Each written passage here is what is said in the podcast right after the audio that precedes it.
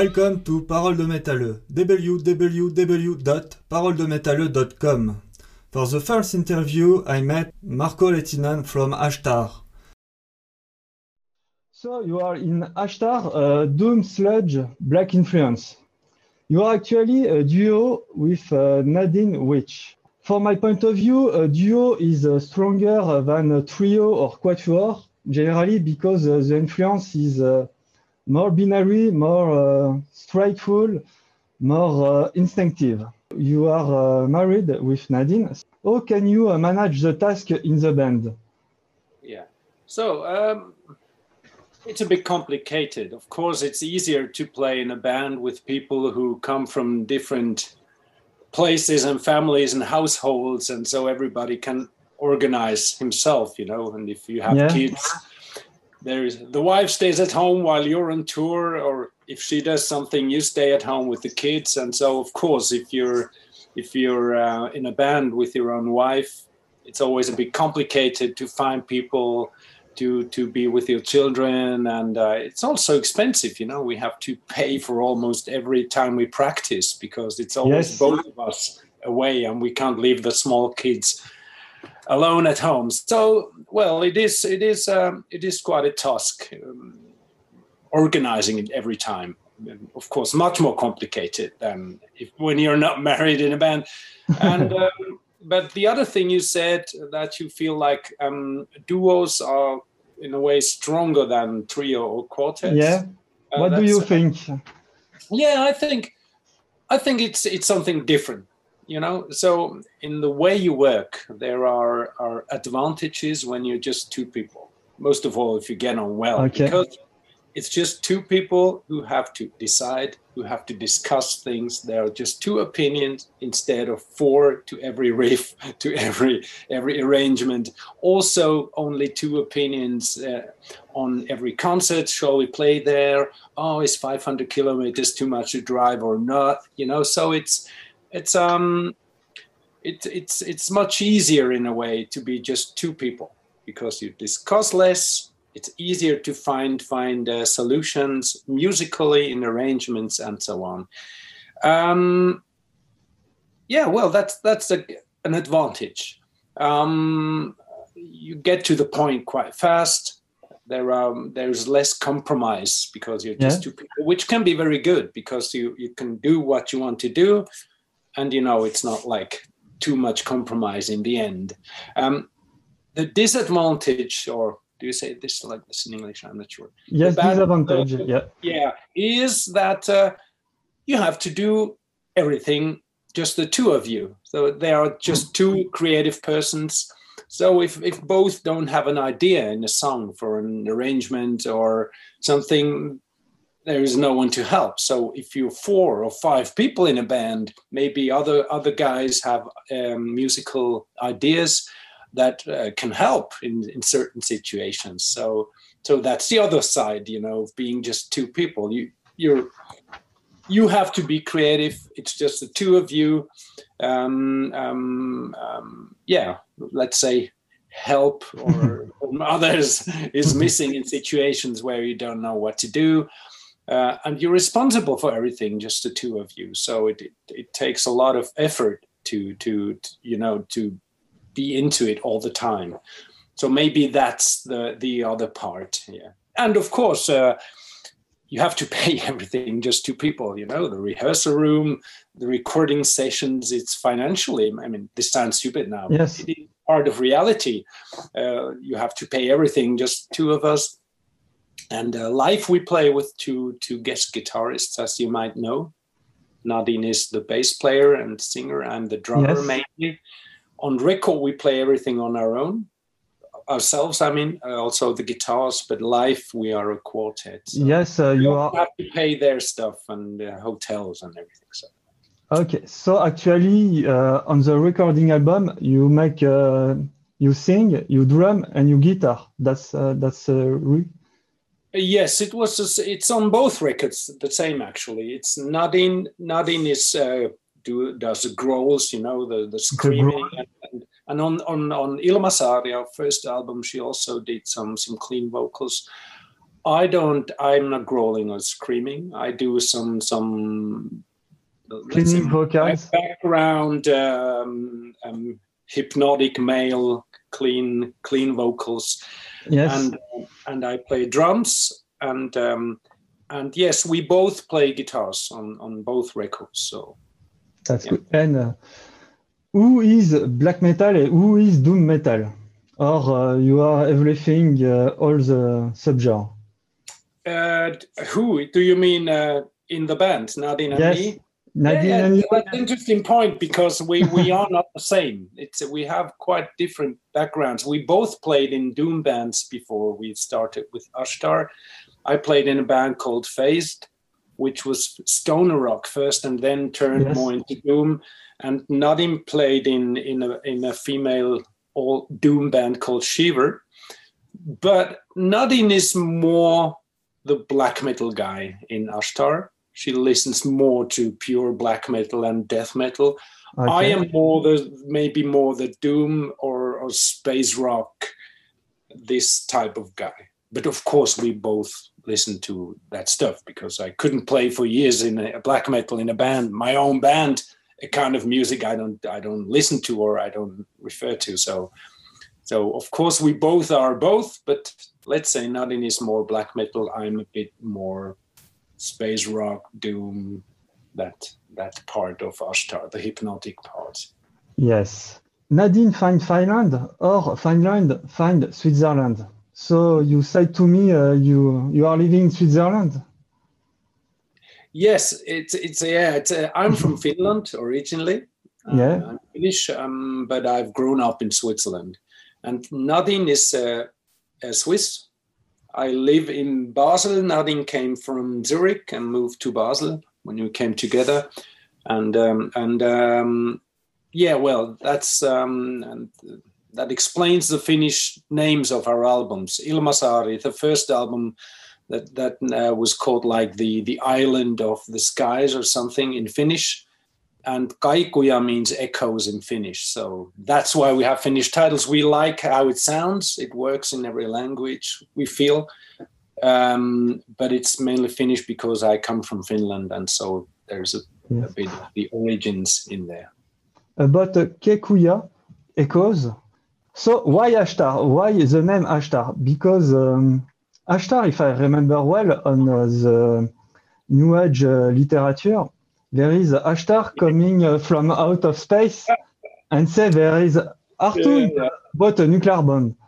Yeah, why, right. so why Ashtar? Tell me. That's that's pure coincidence. Actually, it was um, Ashtar is the name of a country in a in a in a novel that Nadine wrote when we started was writing when we started with Ashtar. She's also writing novels, fantasy novels. Okay. Um, very seriously, and um, and uh, Ashtar was a country there, and it was my idea to say Ashtar. It sounds great. It, it sounds like a metal band. It works. It can be everything. And it, ha- it makes sense because it refers to to this fantasy world in a, in a, in a novel she's writing. Yeah. So that that was the idea. It was my idea, but Ashtar is a name she created for her novel. She told me when I told her, "Hey, have you seen?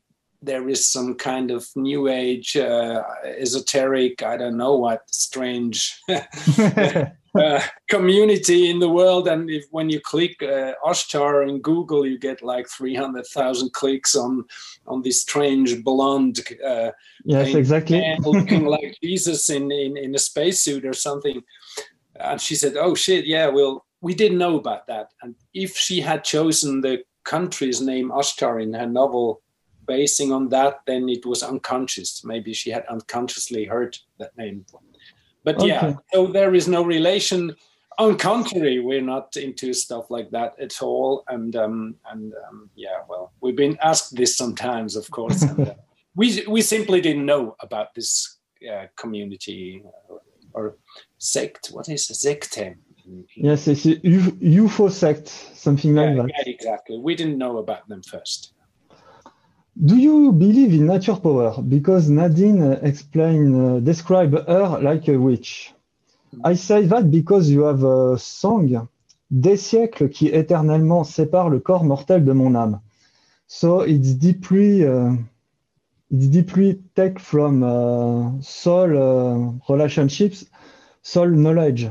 So what is your position about uh, life, nature, death? Yeah, that's now that's more Nadine's thing, though it's a, it's a bit difficult for me to explain properly. Maybe when she listens to this afterwards, she says, "Ah, you didn't explain it right." so because uh, the lyrics are all hers, so Yes. that's mainly her part. But um, let's say, I mean, um, yeah, you, most of the lyrics on both albums they deal with uh, the power of nature, the power of ancient mythic, mystic, mythic figures, very much related to nature, very much in common, in, in as one with nature. Let's say like this. It's a very mystic world where we move uh, lyrically with our music and um, and yes, Nadine believes a lot in in, in in in ancient forces forces of nature, if you can call it like this. It's a bit difficult to explain in English now, but No, um, no, it's clear. but, uh, but um, yeah, she is very much into it.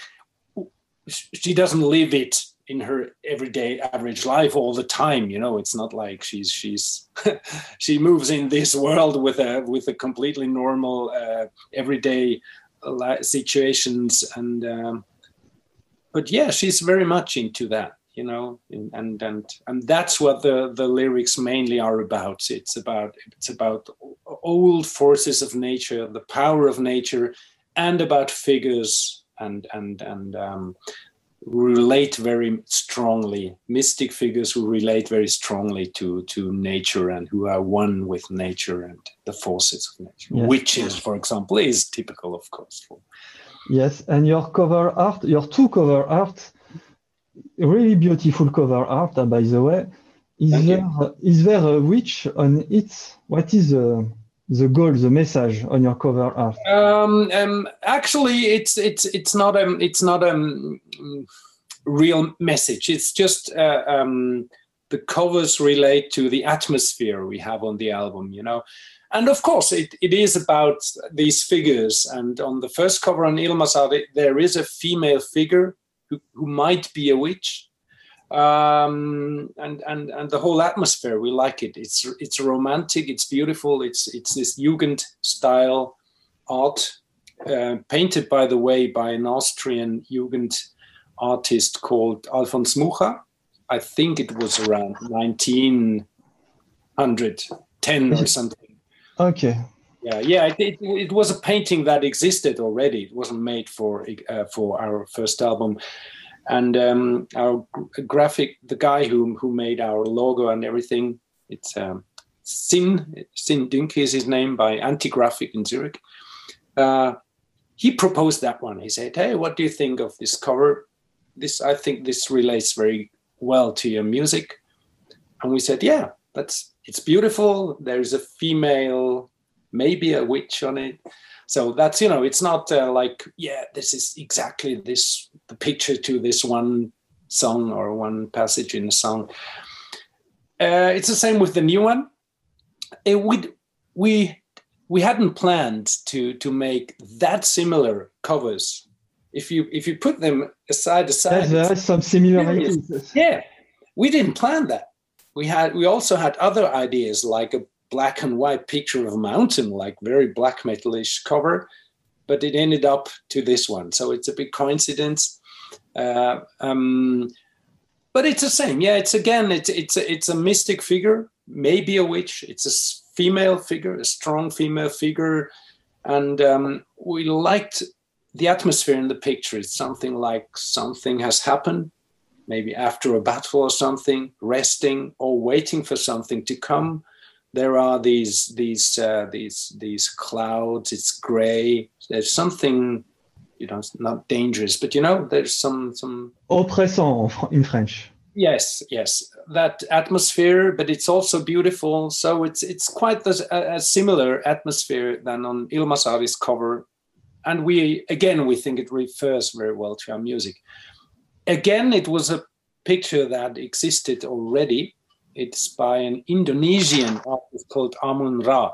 And and realize he is something you know nowadays there are quite many artists existing. Maybe you have seen this also already. Um, selling uh, like cover art. You know, I have made this and this metal cover art, and you can buy it.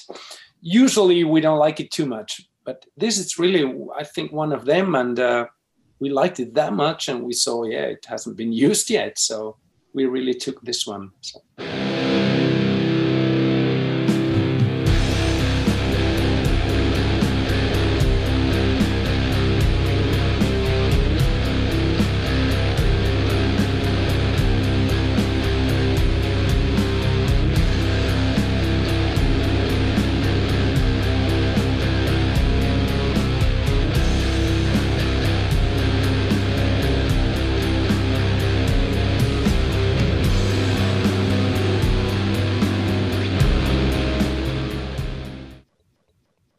There any ritual part in your music? What do you think? Yeah, if you, yeah, ritual. Yeah, it's hypnotic and repetitive yeah. and hypnotic, and that, yeah, maybe a kind of like a ritual music. Yeah, if you feel it like this, um, I like it. You know, yeah. I have never thought. I have never thought of rituals or we don't do any rituals while playing music. We just plug in and play. And um, but but um, yeah, you might be right. I mean, if if if you hear some ritualistic atmosphere in this in this hypnotic, repetitive.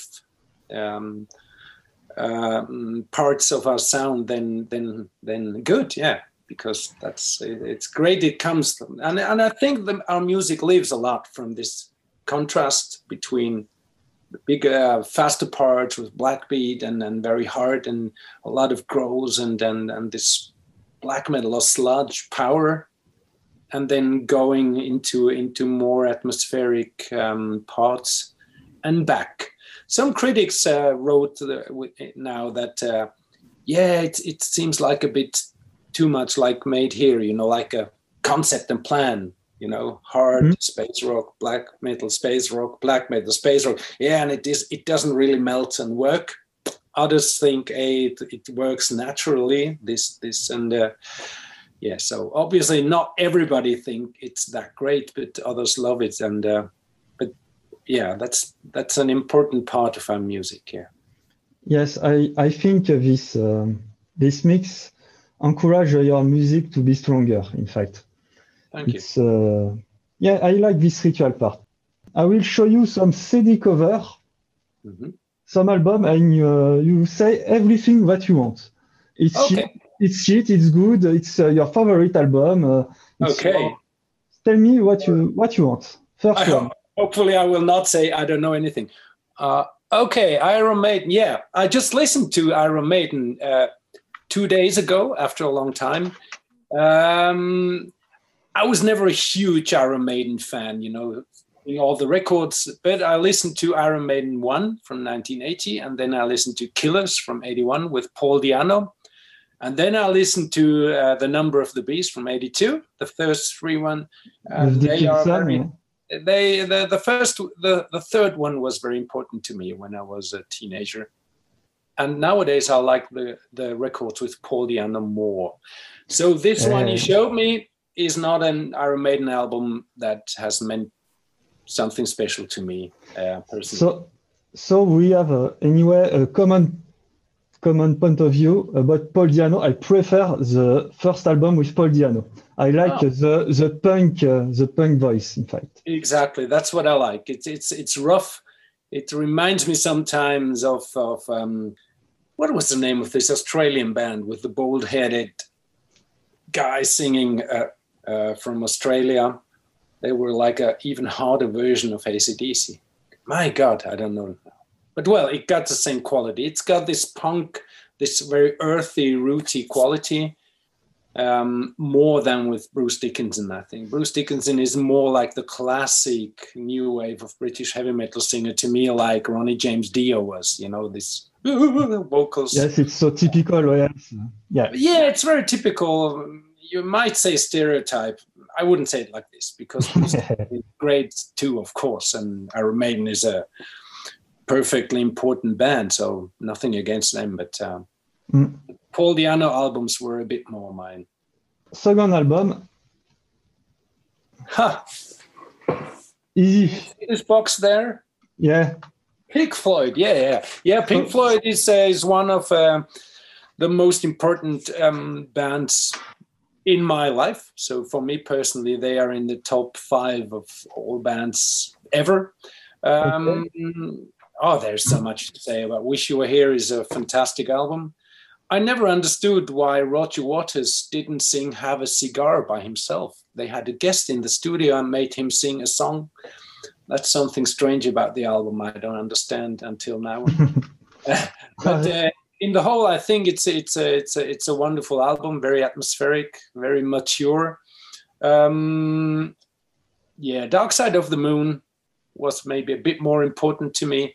I also liked Animals, uh, maybe a bit more. An album that many Pink Floyd fans don't like that much. Yeah, I think every Pink Floyd album until Animals is fantastic, and Wish You Were Here as well. Okay. Alors, third album. Sorry for my light, but I don't see or recognize it. It's a What is it? grindcore album. It's Napalm Death. Ah, Napalm Death. Yeah, I think they're great. I think they're also, in a good sense, funny. You know, not in a ridiculous way, but they are. They they got some good. I think good humor. It's it's a important grindcore pa- band. Um, was never too important to me. I I was never too much into grindcore. This fast two minute songs and but uh, but I think Napalm Death is a very intelligent and uh, creative, funny, and very important band. So I don't remember this album perfectly, but Oh, it's a it's a B side if I remember well. This album. okay, Yeah. a B-side album. All right, Yeah, must that's be by- quite weird, is it? This album. Oh yeah, yeah, yeah. Faith No More, one of Yeah. my absolute favorites. I when um, Angel Dust came out in '92, I listened to it like every day for hours and hours, and I it still works for me. Angel Dust is one of the best albums ever for me personally in my life. I love Faith No More, and um, I also have this this one on CD. Then exactly this live album. It's not an important album to me because I generally I don't like live albums that much. I have to say. Usually I, I prefer the studio albums. Um, There are just a very few uh, few exceptions. But yeah, yeah, Faith No More from beginning of the 90s. I don't know exactly when this one came out. If it was just shortly after, I think it was before Angel Dust even. But Mm, I don't I- know. It's uh, recorded uh, April 90. 90, yeah, yeah, exactly, exactly. So, so yeah, I got that one. I got all the Faith No More albums. Um, fantastic band, but this particular album is not the best for me personally. Okay. Um, oh, wait. I have a, a very on a psychedelic uh, rock, psychedelic Right? rock. I like a lot this album, but it's uh, I think it's a underrated album. What do you Okay. think? I don't. s- yeah, yeah, I got that one. Yeah. I got yeah, scorpions. Scorpions are underrated. I mean, everybody when they everybody who thinks I'm a true metalhead and I, I know about good music and I am not mainstream, I'm underground. They say, of course, yes, Scorpions is just horrible, and Scorpions is just like um Uh, but yeah, many people don't know that there are other Scorpions from from the early '70s. Uh, the the very first album with the the terrible cover with the Scorpion on it yeah. that was quite prog rocky, and this is the second one I think from Yes, it's the second one with uh, something. Yeah, with I, I- yeah, I like it. I like it. The cover is horrible, one of the worst covers ever, I think.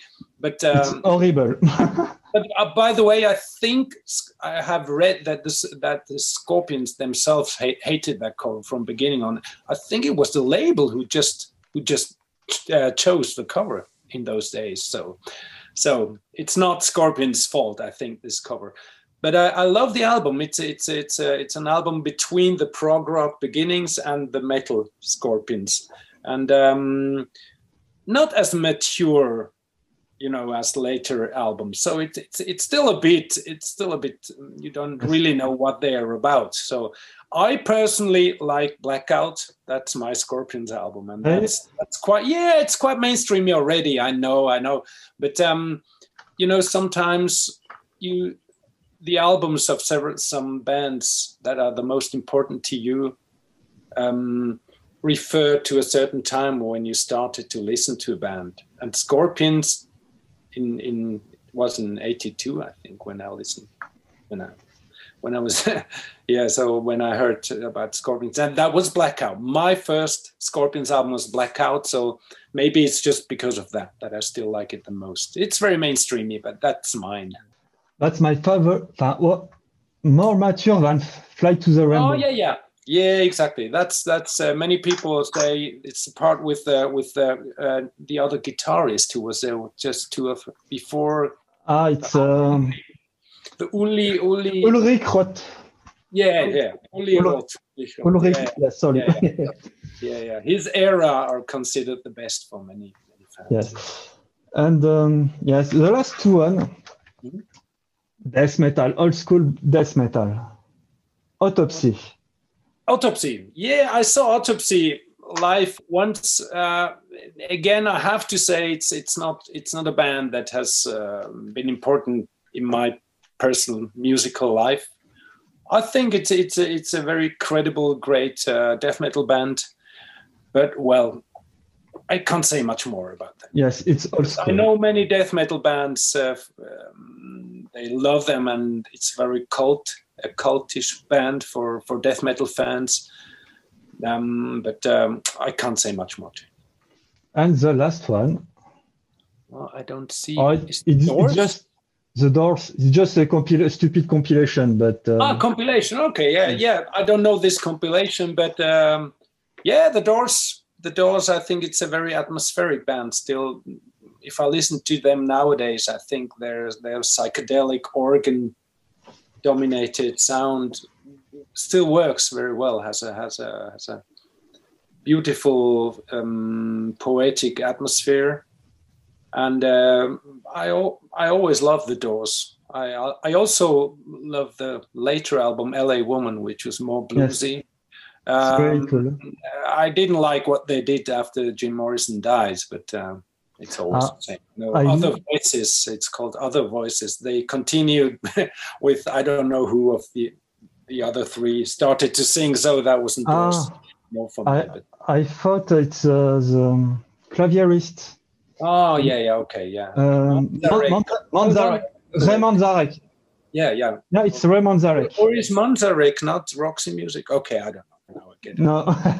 yeah, however, um, um, but yeah, the Doors was they were never my top favorite 60s bands. I was more into Beatles, Stones, and Creedence, and uh, the early Fleetwood Mac as a blues band. Um, but I always loved them, yeah.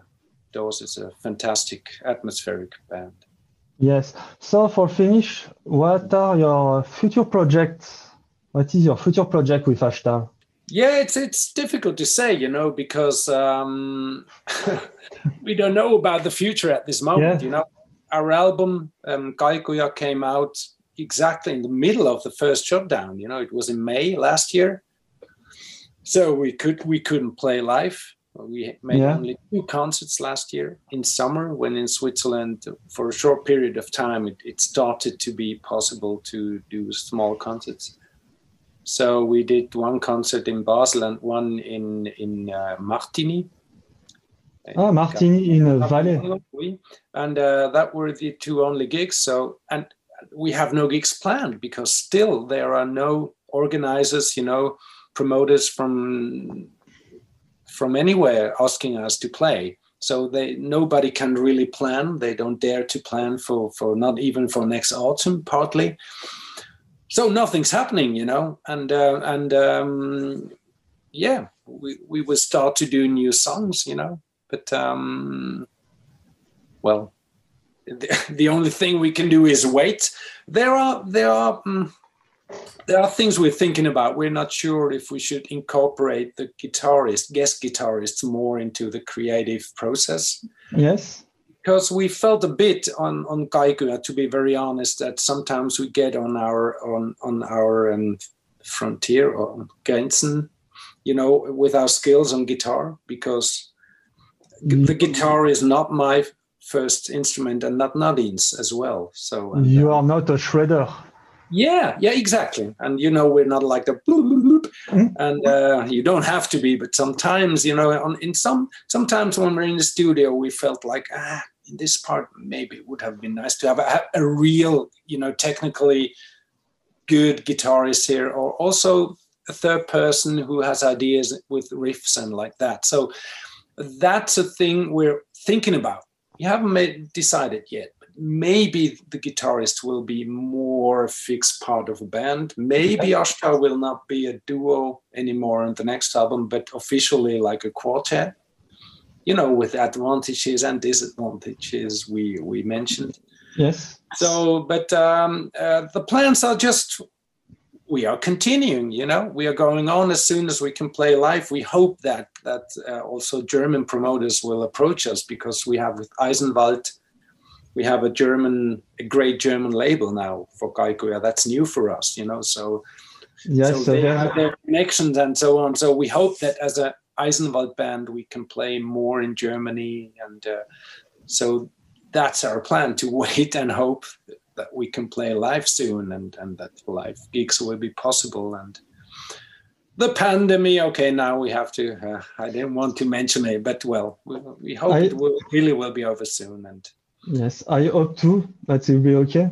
And uh, with uh, Eisenwald, there is um, a lot of other uh, good band. It's um, where I discover you, in fact, because uh, Blaze of Sorrow and uh, Fluystein the Danish or uh, Holland uh, band. It's uh, near near your uh, jar, in fact. I think. uh, which one, Fla- Flaustermas? Isn't Ande from Holland? I- it's- sure now, it's yeah. yes, it's a really difficult uh, name for me. It's a Flowstones Mars. It's uh, yeah, yeah, I know which one you mean. Yeah, Yeah, the the cover art is just uh, red uh, red flowers. yeah, I know. I know the album, of course. Yeah, yeah. It, it got some very good reviews of fans and some very bad ones in in mainstream magazines like Rock Hard or something like that. Yeah, yeah, yeah. I think uh, Eisenwald is is a very good label for us because they they they have a lot of bands, you know, that aren't just doing what everyone does, you know. So so and uh, I know Nico, the boss of, of of Eisenwald, that yeah, he really he really loves our album, and we feel we feel that. So he's very much behind it. Um, but he also says about uh, about Kaikuja that it's a difficult album because it's not an album you can just listen to five seconds and yeah, wow, great, and then you put it aside and give ten points out of ten. You have really get into it, and if you just listen to it a bit, you might think, oh, it's boring, nothing's happening, you know. So so I think Eisenwald is is is a great label for for music like ours that you really have to listen to and get into it and and to support the uh, the no to aushalten um, the, the so the hypnotic lengthy parts you know and not think oh this is boring. But so Yeah, I really like uh, this hypnotic part. I discover uh, it during the first uh, shutdown. Evening, the night, uh, I listen uh, Ashtar during one week, something like that. yeah yeah the, i think the atmospheric parts they really are an important part it's not it's of our music it's not just that we put them where we have no further ideas you know like we run out of ideas. Oh what shall we do? Here we have now the first part segment okay let's space around a little bit. So it's it's not like that. It's really like like we we think they are important band that's uh, parts that give a lot to our music you know contribute Yes. a lot to the whole atmosphere. Yeah. Yes, it's like that, uh, that's more my my part in Ashtar because I come from more from space rock and, and I like old krautrock bands, uh, Germans and and It's So- like uh, yeah, it's like uh, clouds uh, surrounding you, like uh, one of your song. I don't remember if it is a first or second album, but collide the clouds surround you. So thank you, Marko. It's uh, time to say goodbye. Uh, you very do, you, do you wanna? Um, do you want to add something uh, else? What you want? Uh, there is a lot to, uh, more to tell, and and, and uh, no, nothing, nothing special. Yeah, yeah. Just hey, support us if you like, and and um, and come and see us live as soon as we can play live, because I think Ashtar is a is a. I think we're a good live man too. So Yes, I think uh, you can. Vous pouvez continuer très loin en français. merci, merci. ben, de rien. yeah, yeah, yeah, yeah. Thank you very much. Yeah. Bon, merci à toi, Marco.